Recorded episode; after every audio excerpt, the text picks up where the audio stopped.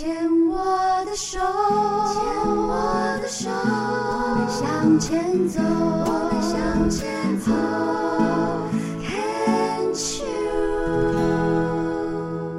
Cheers，牵手之声，欢迎收听由我 Debbie 姚代伟为大家主持的黛比的生命花园。大家好，嗯，每一次在节目的开场都会问大家过得好吗？心情如何？哦，嗯，最近黛比正在带一些呃读书会线上课程，那大部分都是跟我们的台长陶小青一起哦。那在这个带领团体的过程当中，我发现我好像已经不是在教学了。我渐渐的发现说，其实对我而言，只是这些理论、这些方法，我自己个人在生命当中确实的去实践过、练习过、累积过，然后让它内化到我的内在，然后帮助我的生命有非常大的一个转化，跟一些让我身心安顿的一些方法跟经验，我很愿意的跟大家来分享。这也就是为什么我一直很喜欢。也很坚持的、持续的，在我们牵手之声的这个园地当中，我希望能够跟病友或者是病友的家属一起互动，我们彼此分享，呃，变成彼此的镜子，然后可以互相的映照，提供更多生命的可能性。那今天在病虫害防治的这个单元，我们邀请到的这位呢，他是一位病友的家属，呃，妈妈。啊，是得了子宫内膜癌，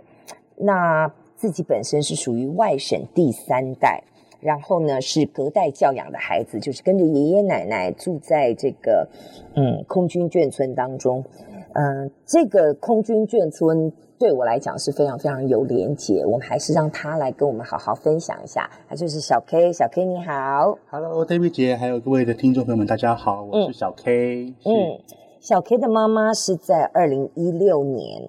哦发现了子宫内膜癌，然后呢，呃，经过的手术，然后还有近三年的抗癌历程。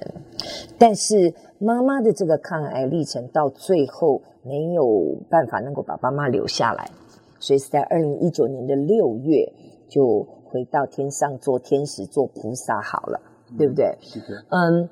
其实过去我们访问过很多很多的这个病友家属，大部分的病友家属的呃家人，基本上到现在应该都还是嗯健健康康的，继续的呃在这个世界上做功课，哈、自己在活着，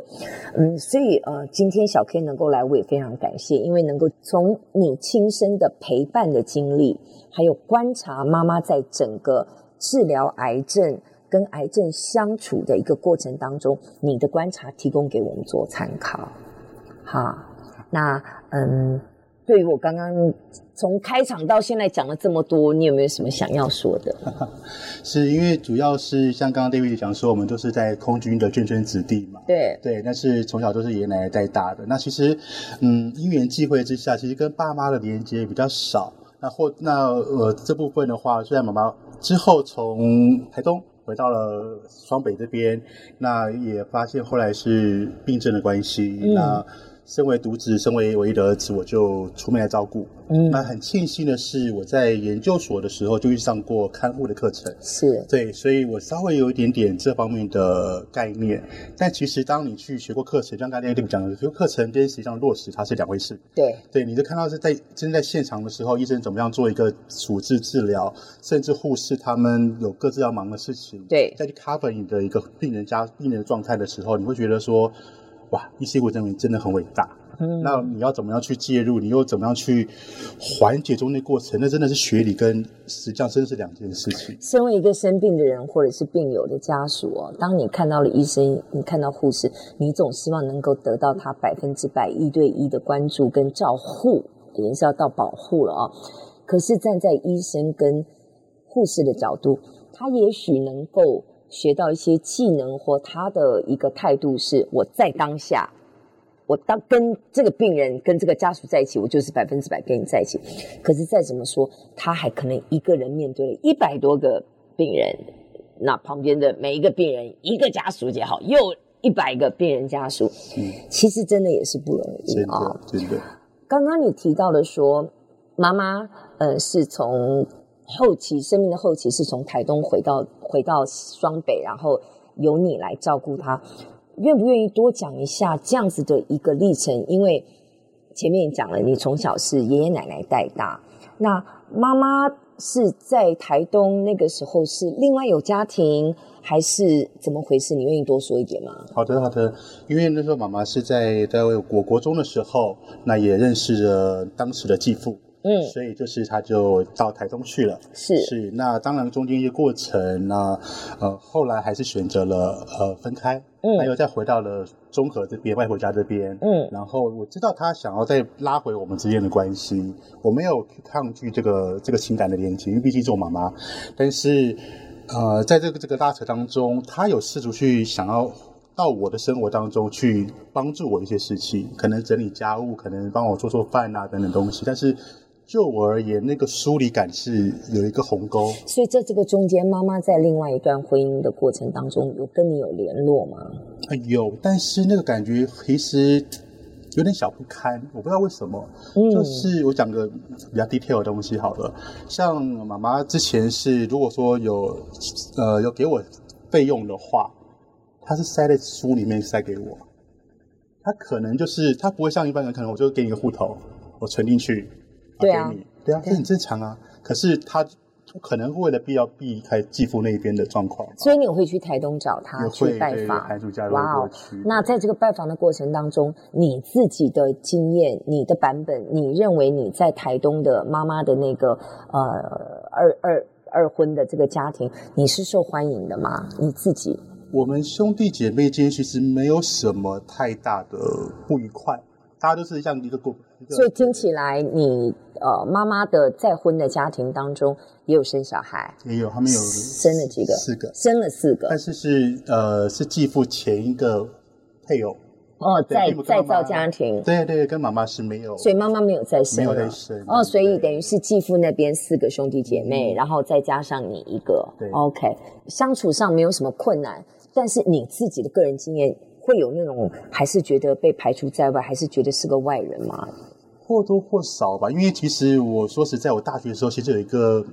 心态，我我很害怕逛超市。嗯、我觉得他超市是大家开一家人出去买东西。嗯，那当我到台东去，我妈妈可能跟我说：“走，我们去逛大润发，台地最大的一个卖场。卖场”对，然后他可以到卖场当中说：“哎，这个哥哥最喜欢喝牛奶啊，那个那个谁弟弟现在在居然吃什么肉啊之类的。”可是转过头来说：“嗯、啊，你喜欢吃什么东西？”